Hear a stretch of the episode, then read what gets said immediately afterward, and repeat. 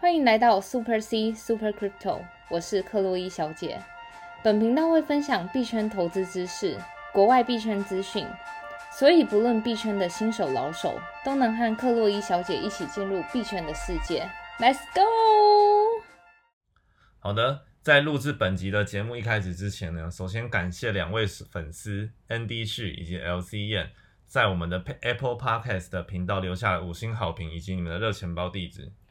哎呀，看来这两位朋友们真的有认真在听我们 EP 三，就是一听完之后，马上到 Apple Podcast 留下了好评跟没。错，所以这两位粉丝再注意一下，你们热钱包有没有收到克洛伊小姐准备的虚拟货币的神秘小礼物哦？那如果没有收到的话呢，再欢迎私讯克洛伊小姐的粉砖做确认。那其他听众朋友呢，如果还没有留下 Apple Podcast 五星好评以及你的热钱包地址的话，赶快听完本集之后，马上留下五星好评到我们的克洛伊小姐的频道 Super C 克洛伊小姐。那如果你还没有冷钱包或热钱包的话呢，欢迎回到我们的 EP 三去听冷热钱包的这个创立教学。你一定要热钱包才能拿到 address。在我们的节目留言的话呢，克洛伊小姐才有办法将虚拟货币随机发放给你们哦。好的，好，那在本集的节目的一开始呢，我们一样先来回归一下最近的一些重大的新闻吧。真的，我觉得首先最重大的新闻还是 Coinbase 的后续效应。对，自 Coinbase 在四月十四号上市之后呢，其实币圈的整个价格啊，其实都震荡了不少。真的，比如说像我们前面一枝独秀的 BNB，从涨幅涨到最高点六百一十一，在这两天之内就掉到了，我刚看一下是大概五百零五块钱。嗯，所以呢，币圈真的涨幅跟跌幅真的非常剧烈。那我们也在节目中一直不断的提醒我们的听众朋友们，要随时注意风险，尤其是近期的虚拟货币的这个热潮，涨幅蛮猛烈的情况之下，随时都会有回调的可能。对啊，对，但其实除了 BNB 以外，其他的币别目前都在进入一个整理的状态啊，包括比特币啊、嗯以太币啊等等的。对，但是呢，近期有一只有一只币真的是一枝独秀。这就是回到我们那第一开始录制本频道的时候，我们介绍的那个货币叫狗狗币，没错。然后马斯克带货王又再度回来了。对，今天是今天嘛？他在 Twitter 上又发了嗯贴文，对啊，他其实这几天动作频频啦，嗯然后这最主要的原因，是因为他们的 SpaceX 的火箭那个公司也募资到大概十二亿吧，是然后他们就是要带狗狗币，再加上之前他就说要带狗狗币一起飞到月球上。对我看他发的那个推文，就是那个火箭载着狗狗币，然后往天上飞的那个那个 GIF 档，真的蛮有趣的。真的，所以呢，狗狗币其实在就是币圈回调的这几天呢，它一枝独秀，在过去二十四小时就涨了一百二十三趴，然后在一周呢涨了三百五十五趴。嗯，我还记得那时候我们刚录制频道的时候，那时候狗狗币才零点零零六块，到现在已经零点二了吧？零点二三左右。对啊，那我们频道的第一集呢，就刚好有介绍狗狗币的一个应用。那它主要的话呢，就是做 Ready 上面的一个打赏的动作。对，Ready 再跟大家补充一样，它是一个呃欧美常用的一个社群论坛。对，然后很多对币圈的朋友也会在 Ready 上爬一些文啊、资讯等等。，对对，那其实说实在，呃，马斯克也不是对狗狗币的最大信仰者，其实还有另一个人也是对于狗狗币非常非常的信仰。没错，就是我们 NBA 达拉斯小牛队，现在改名叫独行侠队的这个老板嗯叫做 Mark Cuban。他其实除了对狗狗币之外，他其实早在更之前就开始嗯涉猎整个虚拟货币的这个市场。天呐，真的而很且有野心跟他也眼光。他刚好也是 Twitter 和 Reddit 的重度使用者。哦，然后呢，因为他在 Twitter 上面有大概八百多万的粉丝的 follower，天呐，然后他在二零一七年的时候，他曾经就在他的推文上、推特上面推文，就是说要大力支持这个比特币的项目。一七年呢、对代表到现在涨幅也大概有几百倍，一千倍了吧？二零一七年的比特币的价格是两千九百美元。嗯，然后现在已经六万。刚刚我们不是有讲到 Reddit 的那个论坛嘛？对。然后就是在 Reddit 上面就有人问，就是 Mark Cuban，就是这个小牛队老板说他的持仓的状况。对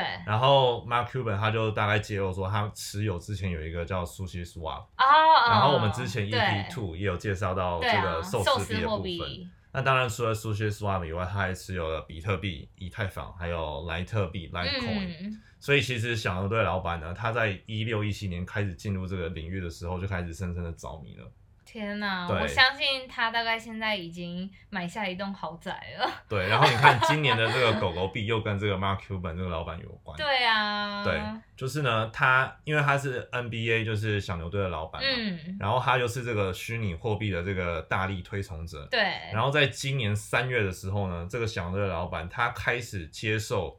球，就是球迷们他们可以透过用狗狗币嗯，去买到这个小牛队的门票，然后去观赏球赛。天呐，哎，我记得我有看到他有一个他发的推文，就是说他永远不会将他收进来这些狗狗币卖掉，对不对？对，其实操作跟马斯克有点像，就像马斯克啊，，他是不卖掉比特币。对他让人家可以用比特币买特斯拉，嗯但他也声称他不会把得来的特斯拉去转卖嗯成任何的法定货币。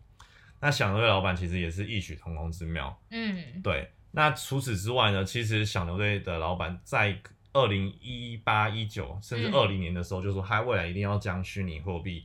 变成就是实际应用。那时候他是说可能用比特币或是以太坊来购买门票。但今年呢，他找到了这个狗狗币的标的，然后在今年三月呢，球迷已经开始使用狗狗币去购买这个小牛队的球场的这个门票了。天呐，这不不禁让我想，就是在猜测这个狗狗币的创办人是否跟这些也有挂钩就对了。这些大佬们有一些什么政治上啊、财务上的利益纠葛之间，这些我们当然不为人知啊。对啊，但我觉得 anyway，这个也也是将虚拟货币就是推向就是现实生活中的一大步。对啊，那狗狗币也在就是近期各币开始回调下跌的状况下，一枝独秀，猛烈涨了那么多的涨幅，这样子。真的，嗯好，那在结束今天的新闻之后呢，我们接下来要介绍的主题就是跟上一次的主题 staking 有关。对，EP 十一我们有介绍到 staking。staking 的中文名字，我们再跟大家恢复一下，叫质押。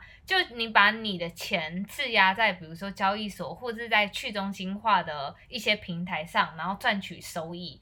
然后它的原理有点像是，就是你在银行里面做定存，把多余的钱放在银行，然后让银行去运用赚利息。没错，虽然 staking 的报酬率很高，有时候可以到四五十趴甚至八十趴，但它也相对的伴随着一些风险。那如果针对 staking 有更多的问题的话，可以重温我们 EP 十一，会有更多关于 staking 的一个介绍。对，对，那那今今天我们要介绍这个的原因，是因为呃，最近就从昨天开始，币安交易所里面推出一个非常高收益利息的 staking 活动，它包含资源的货币有 BUSD、USDC、USDT 这三个都是我们之前介绍到的稳定货币。没错，虽然币安交易所呢，它是一个中心化，就是我们讲的 CFI 的这个交易所，但是它也嗯推出了 DeFi 的项目，就是 staking。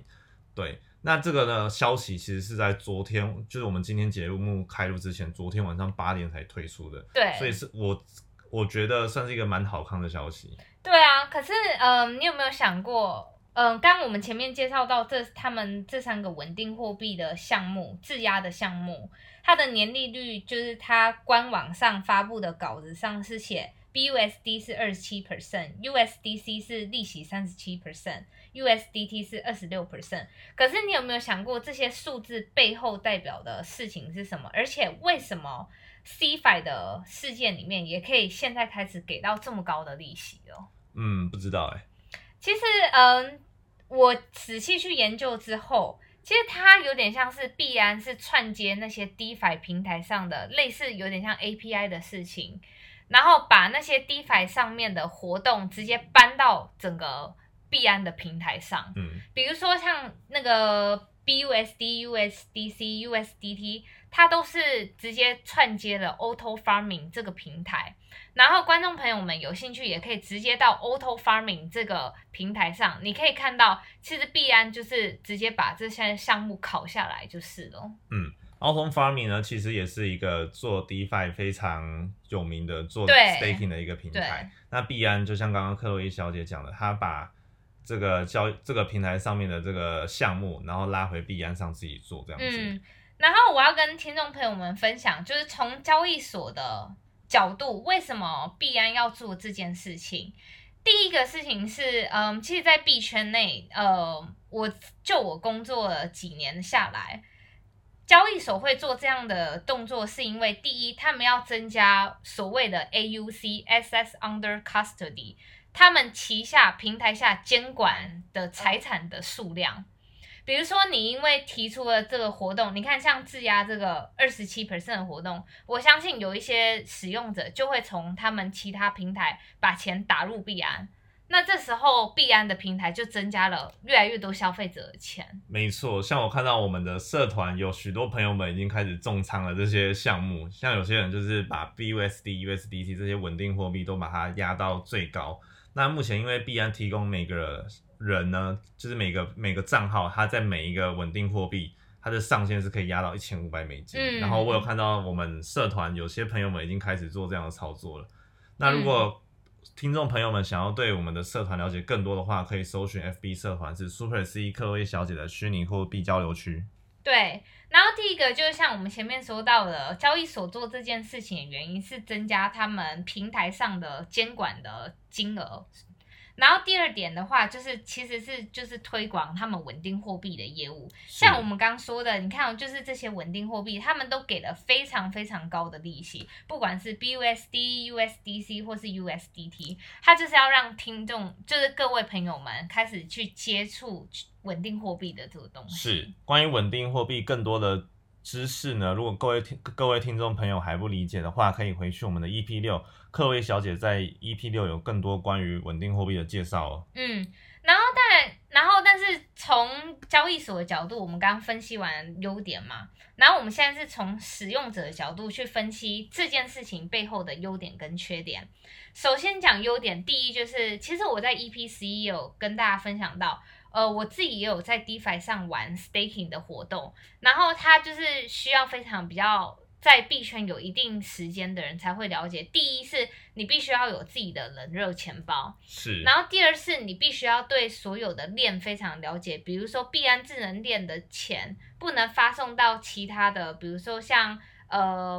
瑞波币啊，或是像其他不同的链上，你如果发错链，你的钱就会从这些事业上消失了。对，然后，所以第一是你不需要再管人都有钱包，所以对于新手，它就是非常 friendly 的事情。然后第二点是，其实你可以省下大笔的 gas fee。你看到、像我，其实我自己在 DeFi 上做这些 staking 的活动，虽然利息我呃，虽然它的利息是八十趴、九十趴这种事情，可是每当我要从我的钱包 connect 到我的 DeFi 的项目的时候，第一我就必须要被抽到那个 gas fee 了。那个 gas fee 的话呢，其实就是我们讲的算是交易的这个手续费。对，像你把你的钱包的钱转到另外一个人的钱包的钱，如果这个这这个链上面还有要求这个 gas fee 的话呢，你就要付这笔费用。对啊，嗯然后对于小额的使用者的话，他光付 gas fee 就已经超过他利息可以取得的事情，所以我觉得币安交易所提出这个活动，真的对于第一，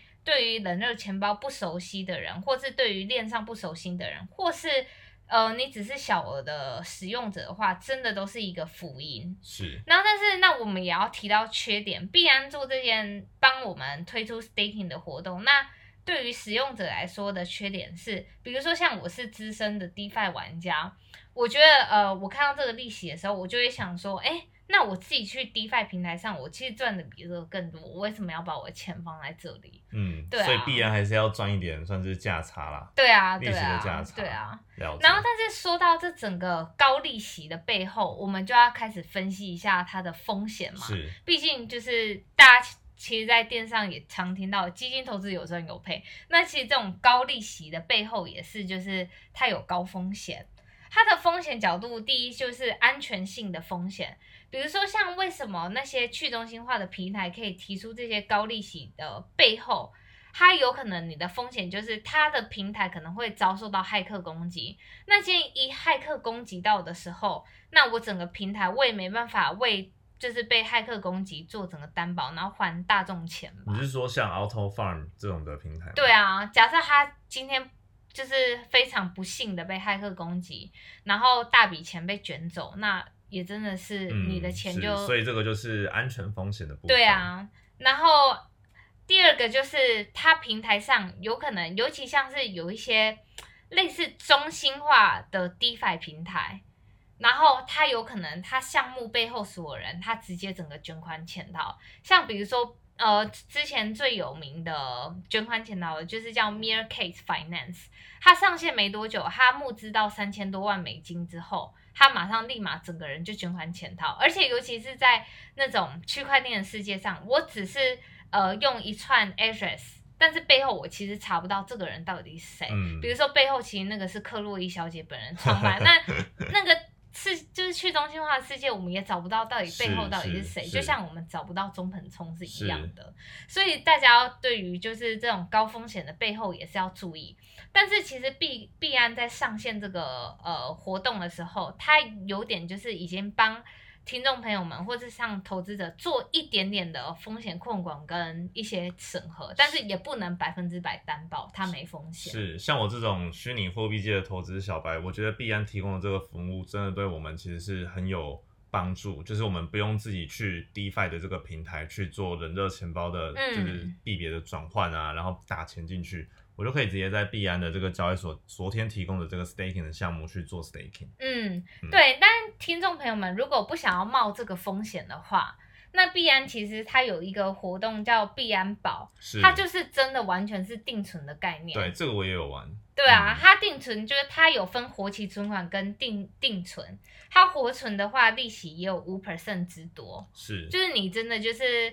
呃把你闲置的钱放在那里赚个五 percent 也好。对，像我就是放一些稳定货币进去啊，然后赚个五趴六趴。嗯，对，但相较之下，就是币安的这个 staking 项目的利率还是有二十三十趴，其实还是蛮高的。但它的利率好像会随着